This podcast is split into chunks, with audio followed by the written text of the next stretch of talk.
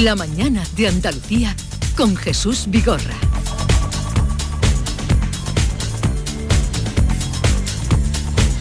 Son las 9 de la mañana, damos lo más destacado que se espera en este lunes, el primero del mes de junio, con ese accidente en la 92 en Granada. Hay un conductor, el de un camión que ha resultado herido. La autovía está cortada a la altura de la localidad granadina de Baza, que mantiene, como decimos, un carril cortado sentido Guadix a la espera de la llegada de una grúa de gran tonelaje para la retirada del vehículo siniestrado. El gobierno recibe hoy a la delegación de parlamentarios alemanes que van a visitar Doñana esta semana para conocer la gestión del agua que hace el sector de la fresa. Será una visita privada el próximo miércoles. Antes mantendrán encuentros eh, con científicos, agricultores y grupos ecologistas. También con la Junta de Andalucía. Por cierto que hoy el ministro de Agricultura, Luis Planas, está en Andalucía, está en Cádiz, en donde va a participar en la inauguración del Congreso Mundial de la Viña y el Vino. Y también hoy, Día Mundial del Medio Ambiente, la ONU alerta contra la contaminación por plástico. Aquí en Andalucía, el consejero de Medio Ambiente, Ramón Fernández Pacheco, celebra esta efeméride con la puesta en libertad de un buitre leonado y un cernícalo. Lo hace en la localidad almeriense de Pechina, concretamente en Sierra Alamilla. Y el Tribunal Constitucional va a decidir hoy si admite a trámite los recursos de amparo de los condenados por el caso de los ERE, entre otros de los expresidentes de la Junta, Griñán y Chávez. Fuentes judiciales consultadas por Canal Sur Radio apuntan a que el Tribunal de Garantías sería proclive a la admisión a trámite de estos recursos, pero que no va a decidir sobre el fondo de ellos hasta después de las elecciones generales. En la audiencia de Sevilla, en el juicio de la FAFE por el pago de varios prostíbulos con dinero público, hoy está previsto que declare como testigo ante el jurado el dueño del club de Alterne, donde el exdirector de la fundación, Fernando Villense, gastó 14.000 euros en una noche. Y la Armada realiza hoy el mayor despliegue en aguas de Almería con motivo de las maniobras Flotex 23. En total, 5.000 militares de 8 países a bordo de 19 buques, en dos submarinos y 16 aeronaves. Los ejercicios van a servir para probar los nuevos drones de vigilancia y de combate de diseño y fabricación españoles. Y en deportes, en las ciudades de Cádiz y Almería se despiertan hoy con la resaca de la permanencia en primera. La próxima temporada serán cinco los equipos andaluces en la máxima categoría tras el ascenso del Granada. Paco Ramón, eh, nada, hasta mañana. Hasta luego. Que, vaya todo bien. Lo intentaremos. hasta luego, adiós. Eh, estamos eh, haciendo hoy el programa en, en el Hotel Barceló Cabo de Gata. Es un sitio estupendo, ¿verdad? Yo se lo recomiendo a Pepe Landi y aprovecho a todo el mundo, porque él no está aquí, él está en Cádiz, pero qué sitio, qué, qué luz eh, más maravillosa, la primera del día, los primeros rayos de sol que llegan a Andalucía, llegan desde ese cabo de gata impresionante que tenemos enfrente. Pepe, el, eh, el sitio perfecto para el 24 de julio. lo recomendamos para los periodistas cuando terminen, que sus eh, jefes, para la descompresión, los manden aquí. Para, los manden aquí para una cura. ¿No? Para, un, para un, periodo de, recuperación, la verdad es que es, de es de los sitios, em, parece claro que ahora lo digo por, eh, no sé, por quedar bien, pero siempre ha sido de los sitios que em, que me quedan pendientes, no sé... ¿A que no has venido por aquí? Nunca he estado en el Cabo de Gata. que iba a decir que es el sitio que más le gusta y que por eso Nunca he estado en el Cabo de Gata. y se habla poco? Eh, se habla muy poco, se habla muy poco y es verdad que los andaluces somos... Los andaluces del, del Bajo Guadalquivir somos muy pesados y acaparamos mucho la imagen de, toda Andalucía y hay, hay, mucha Andalucía y a mí siempre me ha parecido de, los sitios, no sé, no sé por qué, he estado varias veces en la ciudad de Almería y siempre tengo pendiente quizás es el, gran destino que tengo, que tengo pendiente. Lo tengo por ahí anotado en varias libretas y, muy dicho en mi casa. ¿eh? Tengo testigos de que no es que lo estoy diciendo ahora por y encima cuando. Pues aprovecha porque es la verdad, eh, las horas que llevamos aquí ya lo conocíamos, habíamos transitado por esta zona, pero es fantástico siempre que venimos. Eh, por cierto, que luego hablaremos, mm, ya que ha salido mm, Almería, África siempre metiendo la cuñita, Almería, la zona oriental, hablaremos con ella de sus proyectos, la flamante alcaldesa que tomará posesión eh, renovando ya lo que va a ser su mandato ganado a pulso, ¿no? Porque hasta ahora fue la sustituta de, Ramón. Fernández Pacheco, efectivamente. Por cierto, nos estabas contando qué va a pasar con la Diputación de Cádiz, no se sabe nada. Eh, mm, Bueno, pero ¿dónde crees que caerá la, pelota como en match point? ¿Hacia dónde caerá? Las casas de apuestas van dando por eh, ganador, si es que se dedicaran a esto, que espero que no, eh, van dando por ganador al Partido Popular. La situación de partida es que eh, PSOE y Partido Popular han empatado, tienen 14 diputados provinciales cada uno. Quedan tres más que de los que dos que son de la línea 100% de Juan Franco darían la mayoría absoluta a uno de esos dos bloques, es decir, desempatan. Eh, están en negociación con los dos partidos, pero da la sensación de que, de que se van a inclinar ahora mismo por el Partido Popular, que es bastante más goloso como eh, socio y como em, compañero de, trayectoria política para surtir a la línea de muchísimas eh, políticas y muchísimas infraestructuras que, que, necesite. Ahora el Partido Popular, obviamente, gobernando en la Junta de Andalucía con, mayoría absoluta y la perspectiva de poder gobernar en, en el Estado a partir de, julio, pues hombre, lo convierte al Partido Popular en un socio bastante más atractivo. Así que por ahora en los pronósticos va ganando eh, que Juan Franco se casa con el Partido Popular. Claro, parece lógico. Además, él siempre ha defendido que, va a ponerse del lado de quien más cosas lleve a la línea. Mm. Y, lo contrario sería un poco ir... Eh, ir contracorriente de su, de sus pensamientos y de lo que ha vendido siempre y por lo que tiene tanto apoyo, porque es increíble ¿no? el apoyo que tiene que tiene allí, creo que pocos alcaldes quedan ya que tengan, y además sin ninguna sigla detrás, o sea, lo que mm. tiene más mérito. El 75% de los votos, ¿eh?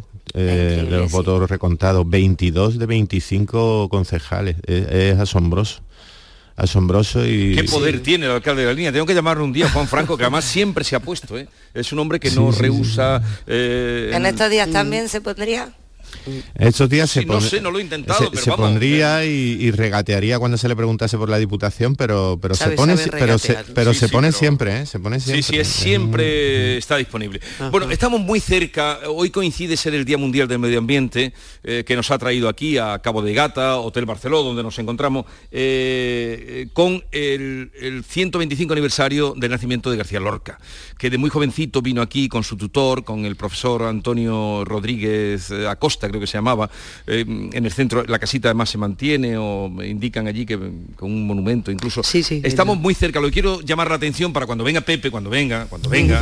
que va a ser pronto. va a ser a comprometer lo cerca que estamos del cortijo de fraile o de fraile. El fraile. El fraile. El fraile que está en Rodalquilar. ¿A cuántos kilómetros estamos de aquí? Pues estaremos en torno a 30, veintitantos, 30 kilómetros está, está de aquí, o sea, aquí al lado. Aquello, en el centenario de Lorca se habló mucho de que aquello se iba a recuperar y tal. Estamos en el 125 aniversario, pero ya hay una propiedad pública de ese cortijo, ¿no? Cuéntame cómo está la cosa. Ya estamos en vías, hace en torno a un año, año y poco, eh, adquirió la, propiedad la, la Diputación Provincial que tiene un proyecto para rehabilitarlo en su totalidad y, ciertamente necesita una gran rehabilitación, puesto que está prácticamente eh, ruinoso, pero el proyecto está, está en marcha y, eh, bueno, y se va a rehabilitar y se va a destinar a, ser un espacio em, cultural, hombre, los usos todavía no se han definido 100%, pero la idea es que sea un gran espacio cultural de todo tipo para hacer actividades eh, de todo tipo. El sitio es eh, maravilloso. ¿Conocéis el sitio? Sí, el sitio, el sitio es mm, realmente impresionante. Yo diría que hasta sobrecogedor, porque es una, una gran explanada que antes de comprar la, Diputación, bueno, estaba en una empresa agrícola que tiene todo el entorno en, producción y bueno, está eh, eh, rodeado de, laderas, o sea, es como vuelve una ladera y ya cae por decirlo de alguna manera, a Rodalquilar, pero aquello es una explanada eh, enorme y, en medio, justo en medio, están los cultivos y está justo en medio eh, el cortijo. El cortijo en su día fue un gran cortijo, eh, una edificación grande. pero está justo en el centro y la verdad es que lo ves desde llegando, lo se ve desde lejos y sobrecoge. Es un paisaje lorquiano. Sí, porque vamos a recordarle a los oyentes, que habrán oído ya muchas veces, que ahí fue donde se eh, sucedieron pues, los crímenes que inspiraron a Federico García Lorca en Boda de Sangre. Sí, y, bueno, contaba casi todo eh, Antonia, pero bueno, han sido muchos los años en los que toda la sociedad almeriense ha reclamado que el cortijo pasase a titularidad pública porque hasta hace, pues, hasta hace un año estaba utilizándose como almacén de aperos, precisamente que daba servicio a toda esa explotación de lechugas que, había en la, en zona, o sea, todo es lo que compone la finca entera, que era de una empresa más de fuera, de un empresario murciano, y bueno, por suerte se ha llegado aquí en Almería las cosas de Palacio van despacio, pero se llegó a un acuerdo y, además el entorno va a ser muy interesante porque lo que decía Antonia, que al otro lado de la ladera cae y caen las minas de Rodalquilar, que también es una zona con un interés paisajístico y, y cultural que bueno al final va a tener un centro ahí para que el que venga Pepe pues se entretenga bien. No tengo pues varias varias cosas que, buscar sobre todo tengo una muy mitificada que no sé si preguntaros pero tengo la playa de Monsul Está aquí al lado. Estamos al lado de la playa de Monsul, la playa, de los genoveses. La playa de Monsul tengo eh, muy grabada la escena de, Indiana Jones. Ah. Pues con, de cine vamos a hablar y, tengo ahí, por, ahí me tenéis que, ayudar a llegar ahí a la playa de Monsul y a, conocer los sitios que... Estamos muy cerca, estaría ahí detrás, ¿no? De, Cabo de al, pasar el, este que vemos. Bien, eh, Pepe, te vamos a liberar. Eh, nosotros vamos a estar, no dejes de conectar la radio porque vamos a hablar de esa exposición que hay de Indiana Jones, de Almería de Cine, de, deportes para actividades de quienes vengan por aquí. Así es que eh, te daremos ahí una buena guía para cuando vengas. Ahí voy con mi auriculares pendiente. Venga, hasta luego Pepe. Vosotras quedaros conmigo porque en un momento vamos a recibir a personalidades almerienses y quiero que estéis por aquí, a Fernández Pacheco en un momento y también la alcaldesa de Almería. Volvemos en un momento. Esta es La Mañana de Andalucía con Jesús Vigorra, Canal Sur Radio. Ex verano, hoy te digo adiós. Un verano nuevo me ronda el corazón. Le digo chao pescado al plato combinado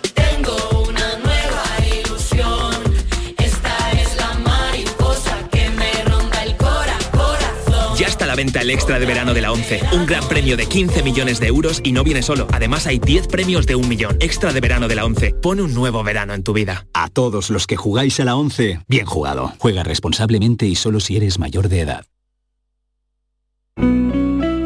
Canal Sur Radio. Los frigoríficos del ahorro, los frigoríficos Nevir. Selección de frío o congelador, motor inverter para bajo consumo, enfriamiento rápido, silenciosos. Sí, sí, frigoríficos Nevir. En blanco o inox, puertas reversibles. Ya lo hemos dicho, somos los frigoríficos del ahorro. Nevir, en las mejores tiendas. Dime, escúchame, ¿dónde quedamos para comer? Pues estuvimos el otro día en el barrio de Santa Cruz por salir por el centro y no veas cómo comimos en la hostería del Laurel. Te voy a dar una pinceladita. Una chacina en condiciones con un jamón bueno. La ensalada de tronco de bonito espectacular. Pescadito frito, pero bien frito. Las croquetas caseras del chef. Pero vamos, que lo tengo claro. Dentro de la hostería, tranquilo y bien atendido de sevillanas maneras. pues ya me has liado. Voy a reservar en el 954 220295 que ya vamos tarde. Recuerda, Postería del Laurel, Plaza de los Venerables, Barrio de Santa Cruz. Bienvenidos a Sacaba. Mil metros de electrodomésticos con primeras marcas. Grupos Whirlpool, Bosch y Electrolux. Frigoríficos, lavadoras, hornos, vitros. ¿Quieres más? Aires acondicionados, aspiradoras, pequeños electrodomésticos. Y financiamos en 12 o 20 meses sin intereses solo tú y Sacaba. Tu tienda de electrodomésticos en el Polígono Store en calle nivel 23. Ven a ver nuestra exposición y sus 25 años de experiencia. Sacaba. La tarde de Canal Sur Radio con Marilón Maldonado estará el jueves 8 de junio en Occidental Puerto Banús, un hotel moderno, bien comunicado y en pleno corazón de Puerto Banús, situado en uno de los puertos deportivos de lujo más reconocidos del mundo. Allí estaremos para descubrir las excelencias de la Costa del Sol como destino turístico. La tarde de Canal Sur Radio con Mariló Maldonado. Este jueves 8 de junio desde Occidental Puerto Banús, con la colaboración de Barceló Hotel Group.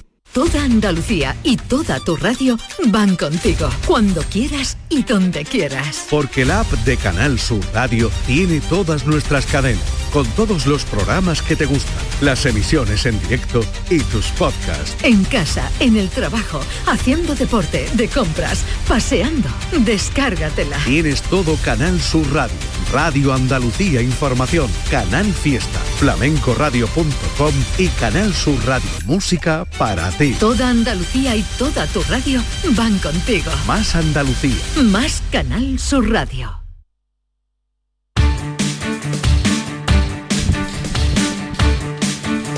9.15 minutos, retomamos el programa que hoy estamos haciendo desde el Hotel Barceló Cabo de Gata. Ya les había anunciado que tendríamos la visita de María del Mar Vázquez Agüero, alcaldesa de Almería, mm, renovada pues hace una semana en su cargo y el día 17 tomará posesión como tal. María del Mar Vázquez Agüero, alcaldesa de Almería, buenos días. ¿Qué tal? Buenos días. Eh, enhorabuena, felicidades. Muchísimas gracias. ¿Está contenta? Estoy muy contenta, sí señor, muy contenta. Bien, eh, antes fue concejala de turismo, mm, ya que estamos en un sitio que fomenta el turismo de Almería, eh, fue concejala. Sí, sí, sí, lo he sido, lo he sido durante unos años. Al principio cuando empecé, así que y también tenía vinculación, o sea, mis primeros años de trabajo eh, por la parte privada también fue en turismo, así que algo de experiencia sí que tengo.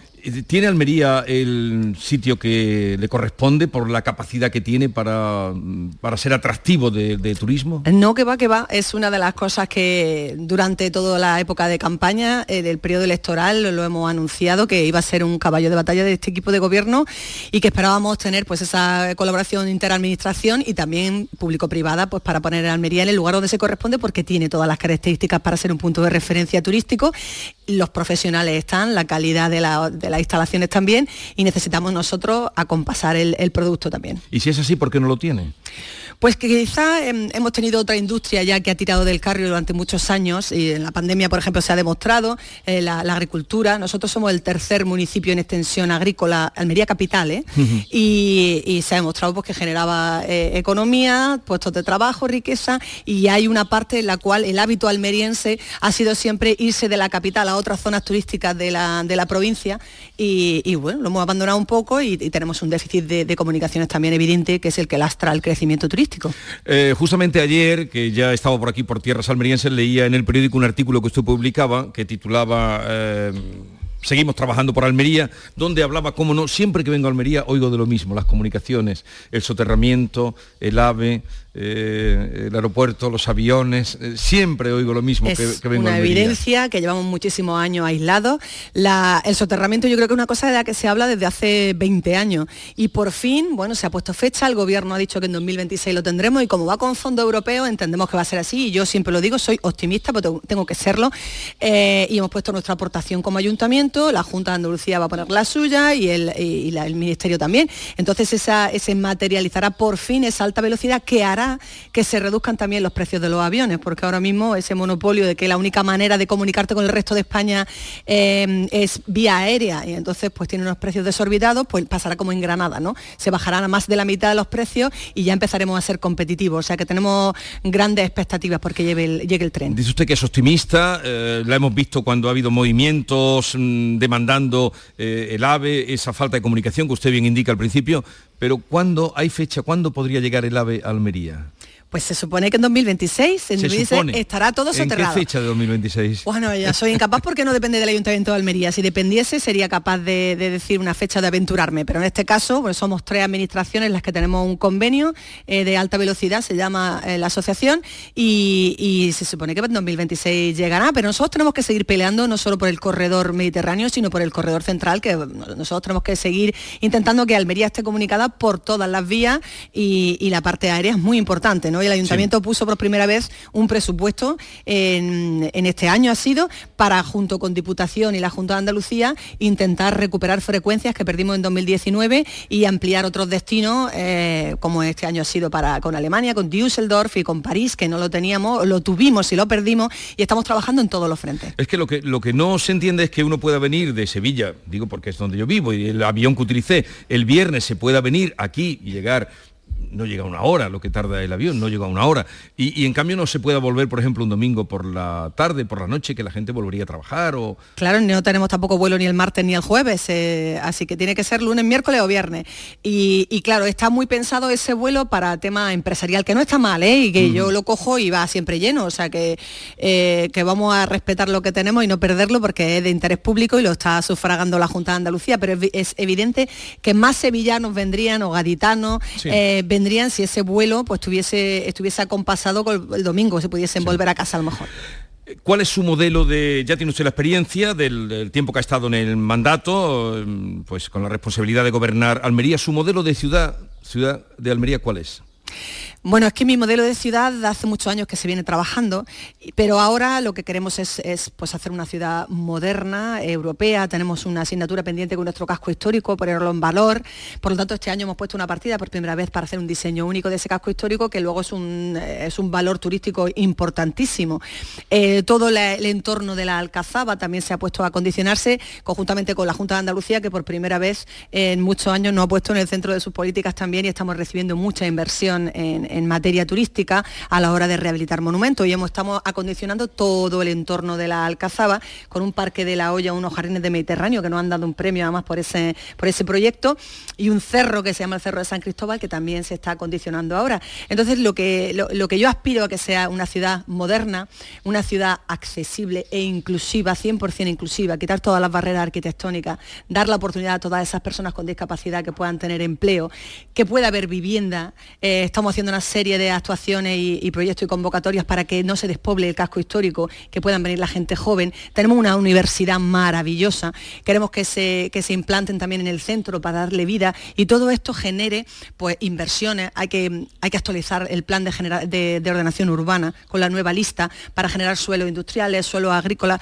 suelos que hagan que venga inversión no solamente propia, sino externa y que genere empleo. Y todo esto hará que genere riqueza y que la gente encuentre que Almería es el mejor destino para desarrollar su proyecto personal y profesional. Y además es la, ciudad, la provincia también, pero sobre todo la misma Almería que tiene la población más joven de Andalucía. Ayer lo leía en sí, el periódico el índice de, natalidad, ¿Eh? efectivamente. la, media estaba en 42 años y algunas poblaciones cercanas a algunas ciudades cercanas a Almería bajaban incluso hasta los 36 años de media. Almería 42 años de media. Y claro, por eso ya, si es que los miembros los tenemos, tenemos, lo está viendo esta mañana, esta mañana cuando tenemos una, una climatología maravillosa, la cual se puede practicar deporte al aire libre, al aire libre en cualquier época del año. Eh, no tenemos eh, grandes, o sea, tenemos por ejemplo las tasas congeladas desde hace 15 años. Eh, somos uno de los ayuntamientos menos endeudados de, Andalucía y por tanto esto nos hace que, podamos invertir, podamos generar empleo a través de la inversión pública también.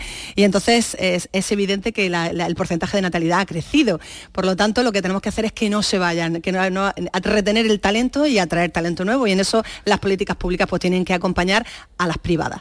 Estamos hablando con la alcaldesa de Almería, María del Mar Vázquez Agüero, eh, que no ha perdido la sonrisa en todo el tiempo que lleva aquí, en sus hablarnos de sus proyectos, de sus intenciones. Me acompañan eh, dos periodistas muy conocedoras de esta tierra, porque aquí trabajan y aquí desarrollan eh, su carrera. Antonia Sánchez, su directora de La Voz de Almería. Así es que, Antonia, te invito a hacer alguna pregunta para que aprendamos también con, lo que, con lo que tú quieras saber todos los que nos escuchan, todos los oyentes de Canal Sur. A mí me gustaría comentar un tema que es verdad que aunque aquí en, Almería, por la cercanía, lo hemos tratado más con la, con la alcaldesa y lo hemos hablado en, más, en, varias ocasiones, pero quizá para, el resto de Andalucía, eh, que, no lo conoce o lo conoce menos, eh, que es uno de los que se puede considerar alcaldesa el gran proyecto transformador de, de, la ciudad de los próximos años, que es el Puerto Ciudad.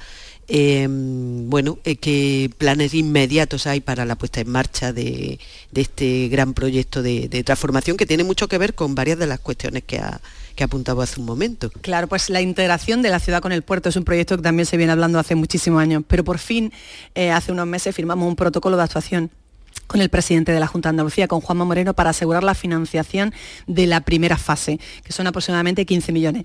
Esta primera fase es la fase que más pega a la ciudad, que es el muelle de Levante, que hay que ampliar la superficie y que llega hasta el cable francés, ¿vale? Esa parte del litoral. Entonces, eh, lo, que, lo que se va a trabajar en estos primeros años es, en esa ampliación del muelle de Levante y lo que hay que trabajar conjuntamente con la sociedad, en, esta parte, en este sentido, con el sector económico que pivota alrededor del centro y que le interesa eh, pues saber qué uso se le va a dar a ese muelle, pues el, uso concreto, ¿no? Porque tiene que haber una parte de ocio evidente, todos pensamos en Málaga, pensamos también en, Cartagena, en los puertos modernos, Barcelona también, en Barcelona. La, dimensión que pusieron, que aprovecharon el puerto, ¿no? Claro, entonces restauración tiene que haber, eh, tiene que haber una parte de ocio pública y, yo les comentaba a ellos, que además yo lo visualizo, pues eh, ser capaces de hacer un edificio emblemático, el cual puede, puede albergar un auditorio o un oceanográfico o un estudio de ciencias marinas de investigación, no sé, eso tenemos que definirlo, ¿no? Para eso está el plan especial que está desarrollando el puerto.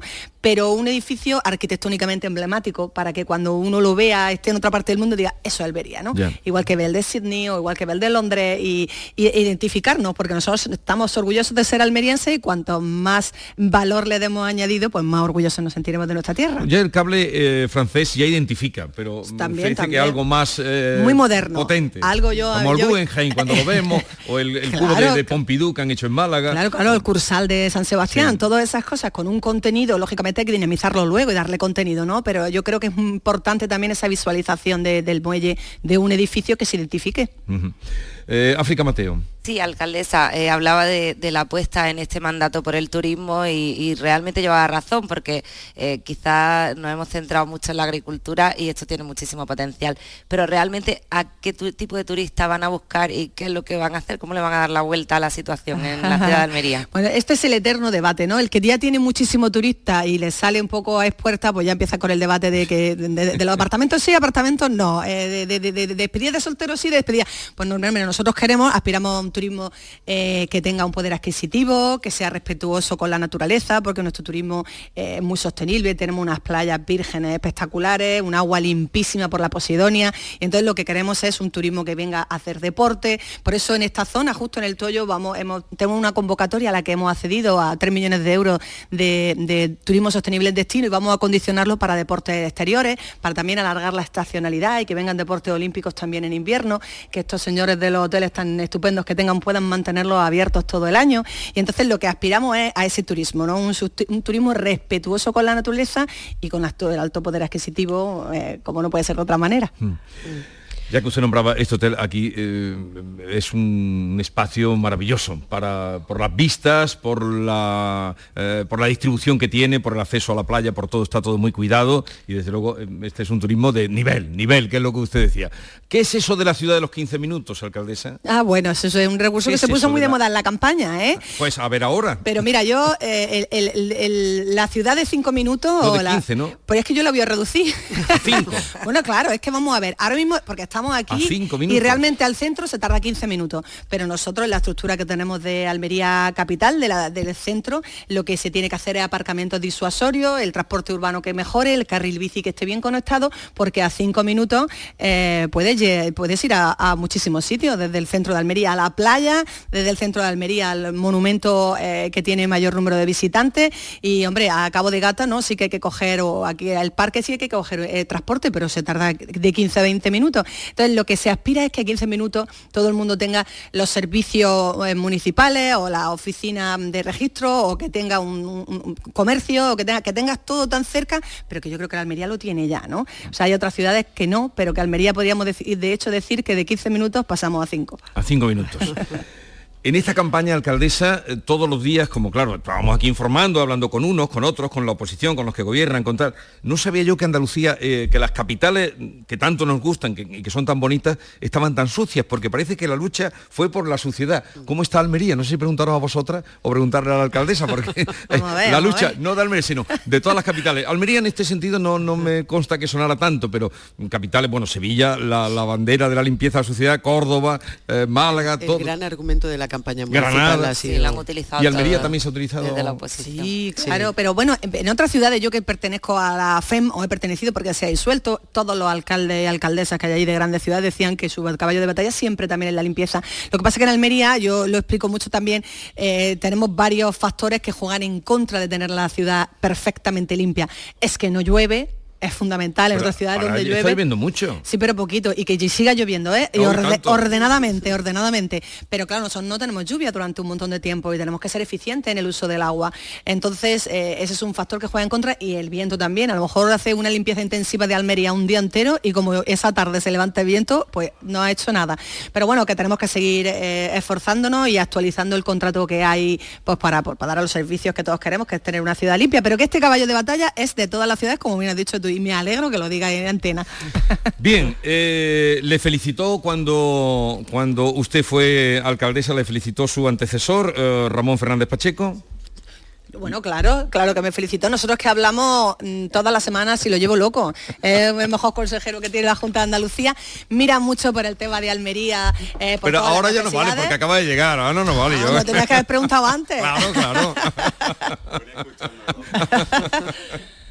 Pero hay buen rollo, como se dice, Sí, ¿no? Con su- hombre. el antecesor fue Ramón Fernández Pacheco, consejero, que ahora vamos a hablar con él, y que acaba de llegar, por cierto, y entonces hay buen... buen- Eh, claro, los consejeros cuando dice la gente es que el alcalde o la alcaldesa se ha ido, no, no, es que el alcalde o la alcaldes- alcaldesa se ha ido a otra responsabilidad para, para seguir también velando por los intereses de los almerienses. Entonces es un concepto que a todos nos tiene que, que agradar el que haya un, un senador o un parlamentario andaluz o en este caso dos consejeros de la Junta de Andalucía de Almería velando por los intereses de los almerienses.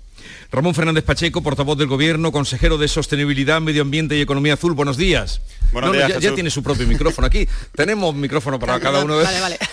Buenos días, Jesús. ¿Qué tal? ¿Qué tal? Muy bien. Pues aquí que nos hemos venido a celebrar el Día Mundial del Medio Ambiente. Pues a ningún sitio mejor que aquí, eh, a la provincia de Almería, a la ciudad de Almería, esta urbanización del Toyo con el Cabo de Gata enfrente. Así que bienvenido, bienvenido a esta maravillosa No- tierra. Nos encontramos muy a gusto.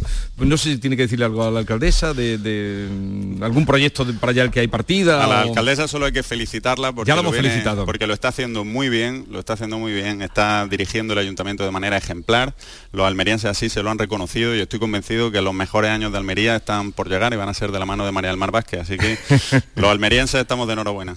Da cuenta que buen rollo, dice, hay buen rollo, lo hay, lo hay. Bueno, pues vamos a hablar ahora con el consejero alcaldesa. Gracias por la visita. Espero que ese modelo de ciudad, todo lo que nos ha contado, ese eh, turismo que puede dar más de sí, en fin, todos los proyectos que tiene, que salgan adelante y que los veamos nosotros para contarlos y, y transmitirlos a las andaluces. Muchísimas gracias por invitarme, gracias. Que vaya todo bien. Igualmente. Y gracias. Consejero, en un momento hablamos en el Día Mundial del Medio Ambiente. Eh, si la respuesta está en la naturaleza, la pregunta cuál es.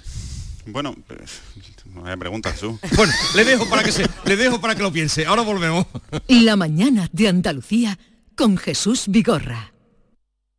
El viernes 9 de junio, la mañana de Andalucía, con Jesús Vigorra, te lleva a la sede de la cooperativa COVAP en el Valle de los Pedroches para conocer más de la cooperativa andaluza líder en innovación y calidad de sus productos.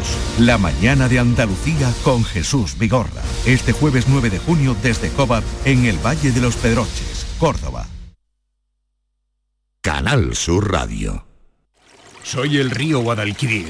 En mis aguas se reflejan siglos de historia y en mi cauce fluye el futuro de nuestra ciudad. Porque cuando se trata de avanzar hacia una Sevilla más sostenible y amable, todos vamos en el mismo barco. Cruceros Torre del Oro. Más de 40 años apostando por el ocio y la cultura en Sevilla. Descubre nuestra obra social en crucerosensevilla.com. Los frigoríficos del ahorro, los frigoríficos Nevir. Selección de frío o congelador, motor inverter para bajo consumo, enfriamiento rápido, silenciosos. Sí, sí, frigoríficos Nevir. En blanco o inox, puertas reversibles. Ya lo hemos dicho, somos los frigoríficos del ahorro. Nevir, en las mejores tiendas. Vuelve la cita musical del año, vuelve icónica Sevilla Fest. Scorpions, Kraftwerk, El Nile Rogers Sanchik, Fito Páez, Loquillo, Laura Pausini, Bizarrapo Manzanita te esperan este verano en la Plaza de España de Sevilla. Del 15 de junio al 22 de julio vive una experiencia única con la mejor música nacional e internacional en un lugar emblemático. Una plaza, mil experiencias. Descubre todos los detalles en icónicafest.com. Por obras en la infraestructura de la línea de alta velocidad entre Madrid y Córdoba que lleva a cabo Adif entre el 1 de junio y el 30 de septiembre, se modifican los horarios y tiempos de viaje en los servicios AVE, Avant e Intercity que circulan por la línea de alta velocidad entre Madrid y Andalucía. Consulta toda la información en renfe.com.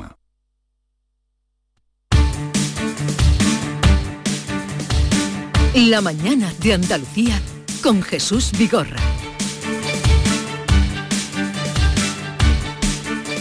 Retomamos el programa desde el Hotel Barceló Cabo de Gata. Saludábamos al consejero Ramón Fernández Pacheco. Eh, Esa es una cita, consejero, lo que le si la, si la naturaleza es la respuesta, ¿cuál es la pregunta? Es una cita de Jorge Wagenberg, que es un profesor, murió hace pocos años, y eh, era una cita, la cita del día. Creía que era un examen, Jesús, me preocupaba. Bueno, consejero, eh, usted nos dirá qué va a pasar con la visita, porque hoy la noticia la noticia que hemos encontrado desde primera hora de la mañana, ya lo sabíamos, se viene hablando todo el fin de semana, es la visita de esos parlamentarios alemanes que van a venir a, Huelva, Madrid, eh, supongo que en Sevilla también tendrán una reunión y Almería también van a venir. ¿A qué vienen? Bueno, pues según nos han dicho en la carta, vienen para interesarse por las políticas que en torno al cambio climático estamos poniendo en marcha, también el uso sostenible del agua y, el manejo que hacemos de la agricultura responsable en Andalucía. ¿Qué va a pasar? Pues yo creo que va a pasar lo evidente, ¿no? Pues evidentemente si solicitan una reunión a la Junta de Andalucía, la Junta de Andalucía le va a dar esa reunión, vamos a explicarle qué es lo que estamos haciendo, porque además tenemos mucho de lo que presumir. Andalucía es una comunidad autónoma pionera y puntera en cuanto a políticas para mitigar los efectos del cambio climático y eso no lo dice la Junta, lo dice la propia Comisión Europea, que nos ha reconocido en multitud de ocasiones con eh, buenas prácticas llevadas llevada a cabo. Y, entiendo que entra dentro de lo rutinario. Es verdad que coincidiendo con la campaña de la fresa en Alemania, y eso puede crear alguna distorsión, y, sobre todo coincidiendo con esa campaña que desde algunas ONGs... Em, de Alemania se están haciendo para boicotear la fresa de Andalucía. A mí todo eso lo puedo entender. Lo que no tiene sentido, lo que no nadie puede meterse en la cabeza, es el uso que está haciendo el gobierno de España de esta visita. Es mm. que no había que leer nada más que el, comunicado que el ministerio sacó ayer a los medios de comunicación, utilizando encantados. Es que no puede ser que el boicot a la fresa de Huelva tenga como principal altavoz en España al propio gobierno de España, que no es solo el tuit de Pedro Sánchez, que eso es lamentable y es terrible eh, es la actitud que desde el principio está teniendo el Ministerio para la Transición Ecológica. Insisto, eh, boicot como este tipo lo hemos vivido ya muchas veces aquí en Almería. Recordamos perfectamente lo que pasó con el pepino hace, hace unos 10 años. Eh, todos recordamos los camiones volcados en Francia de tomates de Almería. Sabemos lo que pasó con la aceituna de mesa sevillana hace también relativamente poco en Estados Unidos. Y siempre, siempre, siempre ese tipo de boicot han tenido una respuesta unánime de toda España, empezando por el propio gobierno. La diferencia aquí es que quien auspicia y el principal altavoz que encuentra esa campaña antifresa de Huelva es el propio gobierno. Y eso es intolerable. Ah. ¿Y ustedes qué van a hacer mm, desde la Junta de Andalucía para contrarrestar esa campaña que nació en Alemania, que era una ONG y tal, pero que se ha ido agrandando porque han recogido firmas y no sé hasta qué punto, si tienen ya eh, evaluados el daño que puede hacer a los agricultores? No sabemos hasta qué punto. ¿Qué van a hacer ustedes para contrarrestar esa campaña? Bueno, eh, todo lo que tiene que ver con hacer daño reputacional a un sector responsable y un sector que supone el medio de vida de tantísimas familias en la provincia de Huelva es absolutamente intolerable. Mire, a a Pedro Sánchez se le ha atragantado Andalucía, eso es evidente, ¿no? Y ahora pretende que a Europa se le atragante la agricultura de Andalucía. Y lo que tiene que hacer un gobierno responsable, en este caso el gobierno de Juanma Moreno de la Junta de Andalucía, es impedirlo y decir alto y claro que no lo vamos a tolerar. Hemos solicitado en reuniones, lo ha hecho la consejera de Agricultura, Carmen Crespo, a las principales plataformas logísticas y de venta de, de Alemania para explicar que todo esto es un bulo, que es absolutamente mentira, que la fresa de Huelva es un un sector que no solo supone el, medio de vida de cientos de familias onubenses, sino que además es un sector responsable, que lo viene haciendo bien desde hace mucho tiempo, igual que la agricultura en Andalucía. Somos la primera potencia agrícola de España. Es que hay determinados temas que jamás debieran entrar en la contienda política. Es que con el pan de, las, de miles de familias andaluzas no se debe jugar y la actitud que el gobierno de España, que la ministra Teresa Rivera y que Pedro Sánchez en persona está haciendo es absolutamente intolerable, es inédito en democracia. Nunca antes un presidente del gobierno de España había ido en contra de España. Y eso, pues, sencillamente, no lo podemos tolerar. ¿Desde cuándo no ha hablado usted con la ministra de Transición Ecológica, Teresa Rivera? Bueno, pues em, hace ya bastante tiempo. He hablado más con el secretario de Estado, con la ministra hace, hace bastante tiempo, y me hubiera gustado poder hablar más, ¿no? A lo largo de todo este periodo, lo hemos dicho hasta la saciedad, que ponga la reunión el día que quiera, a la hora que quiera y donde ella quiera, que allí estará la Junta de Andalucía dispuesta a dialogar. Nosotros, em, iba a decir que no perdemos la esperanza, yo ciertamente la perdí hace tiempo, ¿no? Pero si usted, en medio de todo esto que ha pasado en estos días, en esta semana, usted la llama como consejero y le dice, pero ¿qué estáis haciendo? Mm, pero, ¿Recibiría su mm, llamada o no? ¿O no se ha atrevido usted a dar ese paso? Mire, lo, hemos hecho, haciendo? lo hemos hecho, lo hemos hecho en multitud de ocasiones, Jesús. Eh, yo recuerdo que mm, eh, he enviado al secretario de Estado de Medio Ambiente, al señor Hugo Morán, He enviado hasta tres cartas, eh, le he mandado numerosos email, hemos podido hablar incluso por WhatsApp, eh, llamadas telefónicas. Siempre le he pedido lo mismo, siempre le he pedido lo mismo.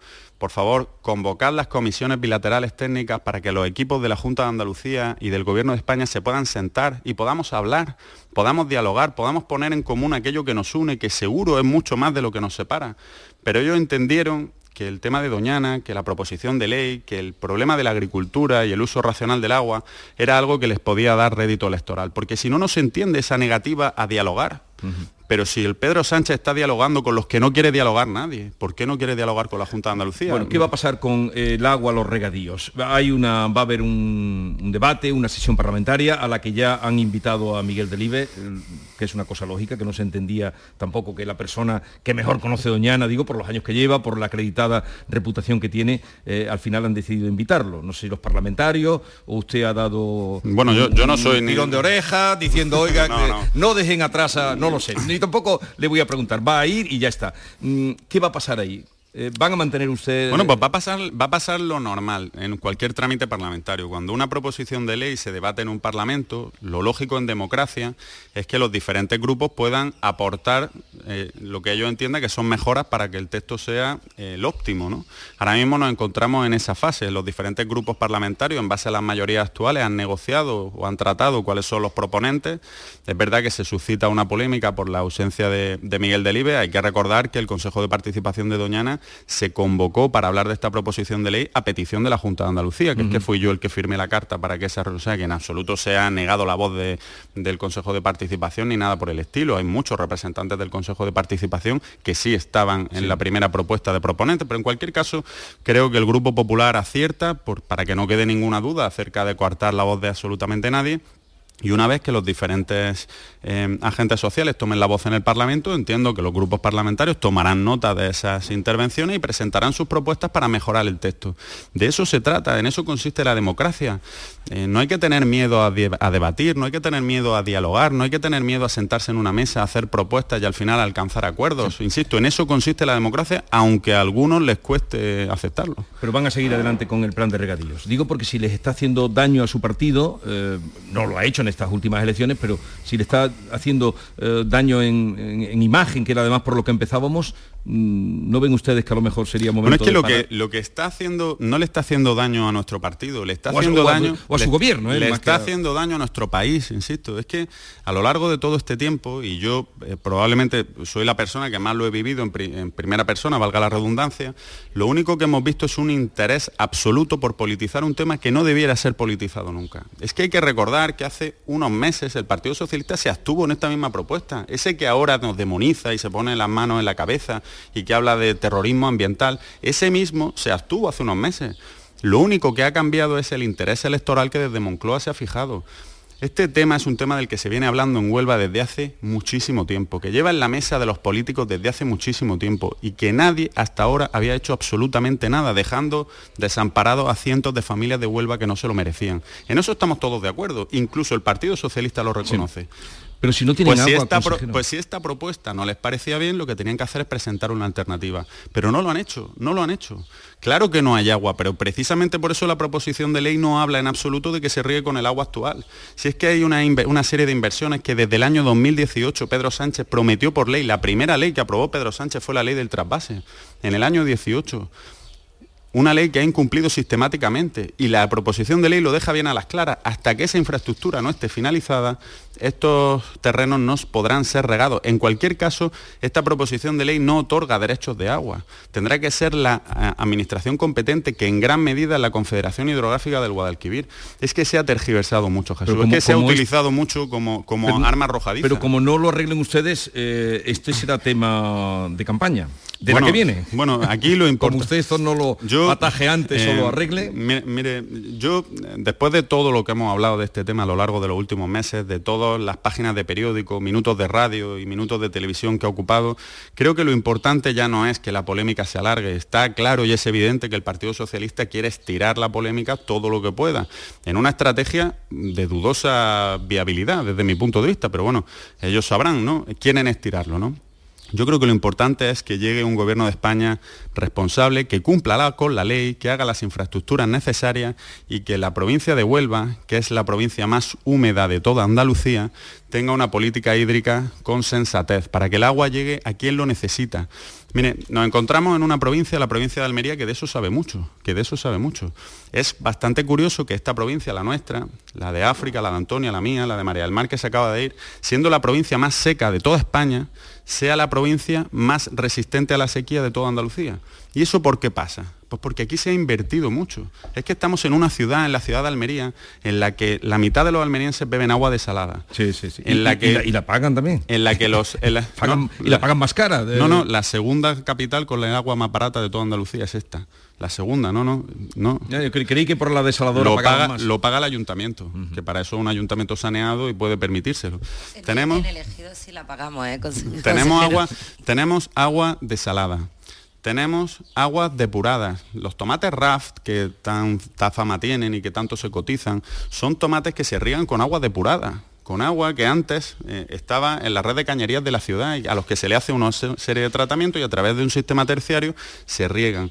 Pero es que además el agua eh, de pozo que viene aquí viene del ejido, viene de los pozos de Bernal, se almacena en roquetas y a través de una turbinería llega a Almería. Fíjese, solo en una ciudad de 200.000 habitantes tenemos trasvase, tenemos desaladora y tenemos depuradora. Por eso Almería tiene la resistencia que tiene a la sequía. Y nosotros desde el gobierno andaluz precisamente estamos planteando eso. No podemos hacer que llueva, el agua no se puede fabricar, lo único que podemos hacer es invertir para preparar nuestro territorio y ser residentes a la, a la sequía. Eso precisamente es lo que no se ha hecho en Huelva, eso es lo que se le ha negado a los onubenses. Y esta proposición de ley viene a decir muy a las claras, mire, cuando esas infraestructuras prometidas por Pedro Sánchez por ley estén culminadas y existan excedentes, esta gente podrá optar a una concesión de agua. Antes no, por eso ni se daña Doñana, ni se riega con el agua de Doñana, ni se ataca el acuífero de Doñana. Todo lo contrario, Doñana es una maravilla que tenemos los andaluces una maravilla que especialmente tienen los onubenses y nuestra obligación y nuestra determinación es cuidarlo y preservarlo como la maravilla que es, ni más ni menos. El debate se mantiene el día 13, ¿no? De junio. ¿O cuándo va a ser? Eh, entiendo que sí, entiendo que sí. Ya digo, yo, yo, no soy ni siquiera diputado, ¿no? Eso es cosa del grupo parlamentario, pero, pero entiendo que sí, con absoluta sí. normalidad, claro. Entiendo que sí, entiendo que sí. Uh -huh. Bien, pues vamos a terminar aquí. ¿Queréis preguntar algo? Pero una pregunta muy concreta, que ya voy de tiempo bueno, muy mal. Yo solo le preguntaría por, sobre esta misma cuestión si teme o le asusta algo, de alguna manera al gobierno andaluz la posibilidad de que la UNESCO le retirara esa eh, condición de patrimonio como parece ser que, que ha avanzado, ¿no? Bueno, eh, sería, sería una muy mala noticia, desde luego que sí, ¿no? Pero en cualquier caso también resulta bastante eh, curioso ¿no? que vayan a retirar la condición de patrimonio de la humanidad por una proposición de ley que todavía no despliega efectos jurídicos ninguno. O sea, la realidad de Doñana de hoy, si Doñana está bien, mal o regular, nada tiene que ver con la proposición de ley. Eso lo tenemos todos claro. La proposición de ley ni siquiera se ha aprobado, no ha desplegado ningún efecto jurídico. Más allá de que una vez que se apruebe tampoco lo va a hacer, en tanto en cuanto las infraestructuras no estén culminadas. ¿No? Desde luego nosotros trabajaremos y haremos lo posible porque eso no suceda. Pero insisto, si eso sucede, nada tiene que ver con la proposición de ley, puesto que no despliega efectos jurídicos. Doñana tenemos que pelear todo por él y que mantengan todas las figuras de protección que tiene, porque desde luego merece mucho la pena. ¿no? ¿Y la reunión con los parlamentarios cuándo la tienen ustedes? Eh, creo que esta semana no sé decirte no sabe exactamente. No sé decirte ¿Y será usted el presidente también de la Junta o quiénes van a acudir a esa reunión? Bueno, serán los equipos técnicos de la Consejería de Medio Ambiente, también los de la Consejería de Agricultura, eh, que, vamos, que, vamos, que vamos a aclarar todo lo que tengamos que aclarar, por supuesto que sí. eh, África, una pregunta si es concreta. Sí, eh, entiendo que a corto o medio plazo los regantes de Doñana no van a conseguir nada con, si se aprobase finalmente el proyecto que han impulsado desde la Junta.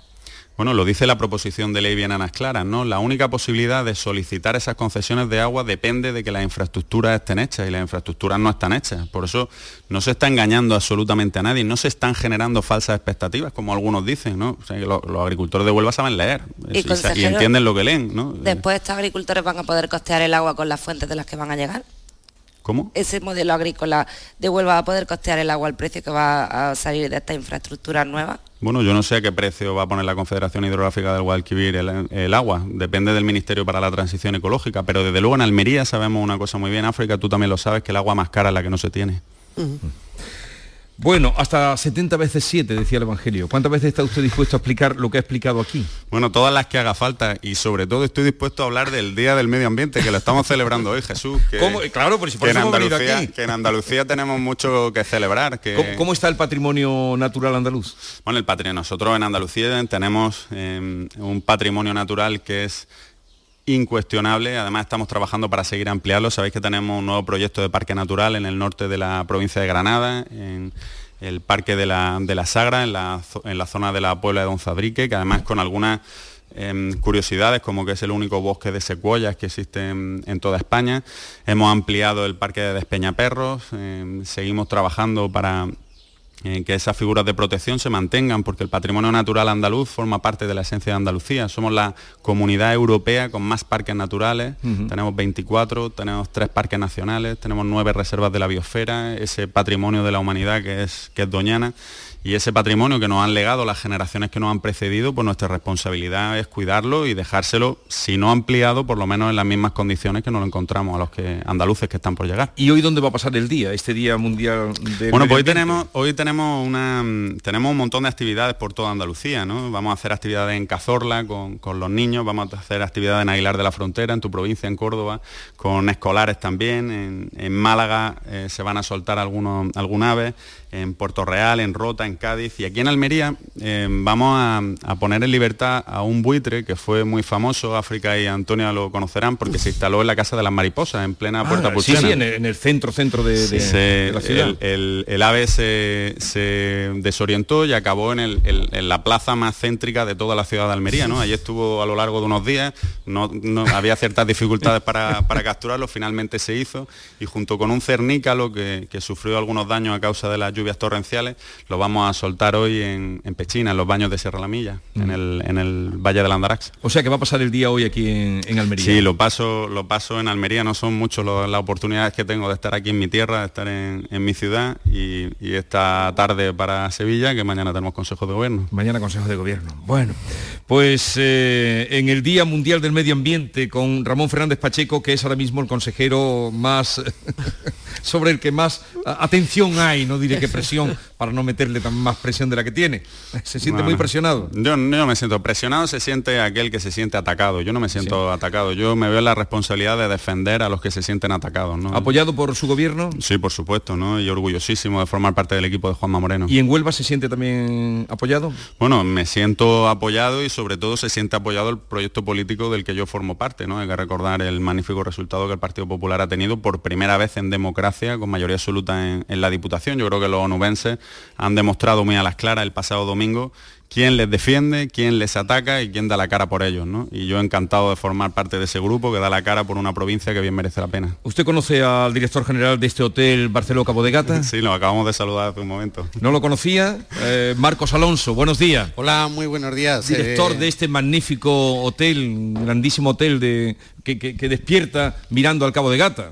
Y tanto, eh, un sitio privilegiado, ¿no? Eh, estaba escuchando con atención al consejero porque eso, son 23 años que he estado en Huelva y conozco bien todo, todo este tema y me he incorporado en este hotel en, en febrero, así que, así que muy ilusionado, sorprendido de una Almería que no conocía, cada día más descubro rincones increíbles y, y la verdad que muy bien acogido. Es una, una tierra y una provincia magnífica, la verdad. ¿Usted de dónde es? Eh, de nacimiento soy de Vigo. ¿eh? Eh, pero desde el 2003 he estado viviendo en, en Huelva, en la zona de Isla Cristina y, y bueno, pues conozco bien el, el tema de, de Doñana, me suena bastante. Bueno, pues eh, vamos a despedir al consejero en este Día Mundial del Medio Ambiente. ¿Cuál sería su mensaje así general? Todos los días son días del medio ambiente. Cuidemos el medio ambiente porque nos va la vida en ello. Y si la respuesta está en la naturaleza, la pregunta cuál es, consejero. La pregunta es el futuro. La pregunta es el futuro.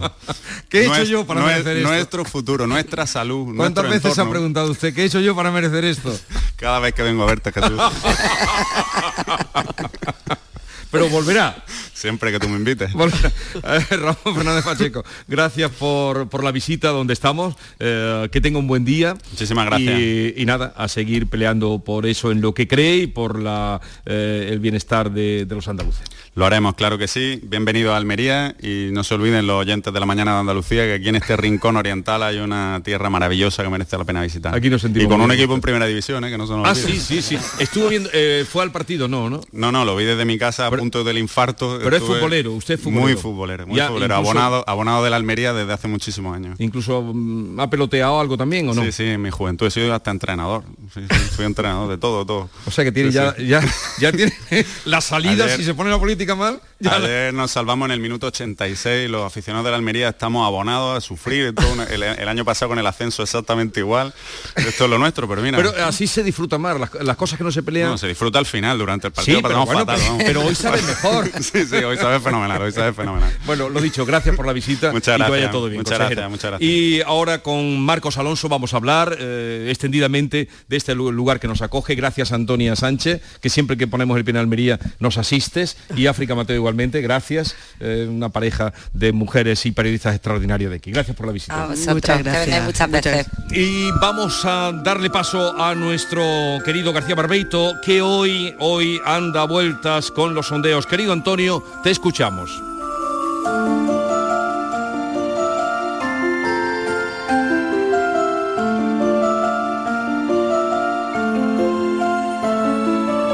Muy buenos días, querido Jesús Vigorra, perverso de los sondeos. No sé si son elecciones o carrera de caballos, tablero de Eurovisión o viejo bingo del barrio. Puntos, puntos, vengan puntos. Ya adelanta su contrario el de las siglas tal, tal. Ganaría 10 escaños. Miro y miro el arco iris de los sondeos y no hallo ni deseo ni esperanza de todo el electorado, ni quién aquí ofrece más en sanidad o en trabajo, quién es más interesante por su programa tan amplio, quién defiende a los de arriba, quién defiende a los de abajo, quién subirá las pensiones, quién bajará, ay milagro, la subida del Euribor que a tantos nos está ahogando. No, aquí todos son los números, las diferencias, los cálculos, como una bolsa política. Eh, ¿No será una bolsa acaso donde suben las acciones o se dan el batacazo? Y un compra, un vende, circula o triste o esperanzado. Y nosotros, ay, tan buenos, mirando los resultados de un partido interesante pero que no se ha jugado. Apuestas, hagan apuestas, al rojo, al azul, al blanco.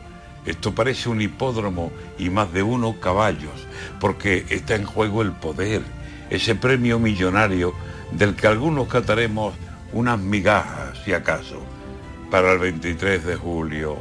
Fue pasado el 24 cuando voces que sabían le dijeron a el amargo, ya puedes cortar si gustas las adelfas de tu patio, pinta una cruz en la puerta y pon tu nombre debajo. Ay, Federico García, ¿por qué te recuerdo tanto? Miedo me dan las calores que incendian casas y campos, y Julio vendrá caliente, según están anunciándonos, y nosotros con sondeos, jugando aquí mientras tanto. Ojalá todo se quede cifra arriba, cifra abajo. Mas, ¿por qué hablar de cosechas si aún está en el surco el grano? Dejen que pasen los días y venga el tiempo a aclararlo.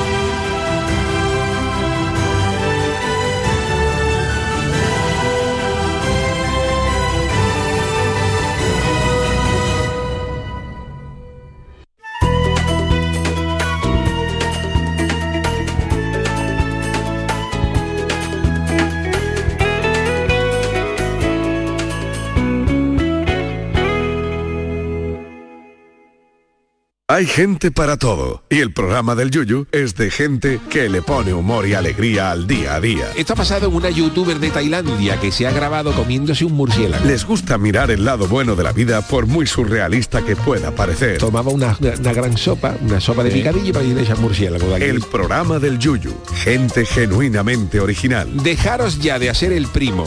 En vez de un murciélago, comerse un langostino. De lunes a jueves a las 10 de la noche. Más Andalucía. Más Canal Sur Radio. Canal Sur Radio, la radio de Andalucía. Dime, escúchame, ¿dónde quedamos para comer? Pues estuvimos el otro día en el barrio de Santa Cruz por salir por el centro y no veas cómo comimos en la hostería del Laurel. Te voy a dar una pinceladita. Una chacina en condiciones con un jamón bueno. La ensalada de tronco de bonito espectacular. Pescadito frito, pero bien frito. Las croquetas caseras del chef. Pero vamos, que lo tengo claro. Dentro de la hostería, tranquilo y bien atendido de sevillanas maneras. pues ya me has liado. Voy a reservar en el 954 220295 que ya vamos tarde. Recuerda, Hostería del Laurel, Plaza de los Venerables, Barrio de Santa Cruz. Cantando bajo la lluvia, el gran clásico de Broadway llega al Cartuja Center. No te pierdas la comedia musical más aclamada de la historia con sus increíbles coreografías, un decorado de película y lluvia real en el escenario. Del 15 al 18 de junio. Entradas en el corte inglés y cantando bajo la lluvia.es. ¿Has pensado en instalar placas solares en tu vivienda o negocio? Con Sol Renovables, enchúfate al sol. www.solrenovables.com o 955 35 53 49. Van a dar las 10 de la mañana y Automóviles Berrocar abre sus puertas, deseándoles que tengan un feliz día. Automóviles Berrocar, tu confianza, nuestro motor.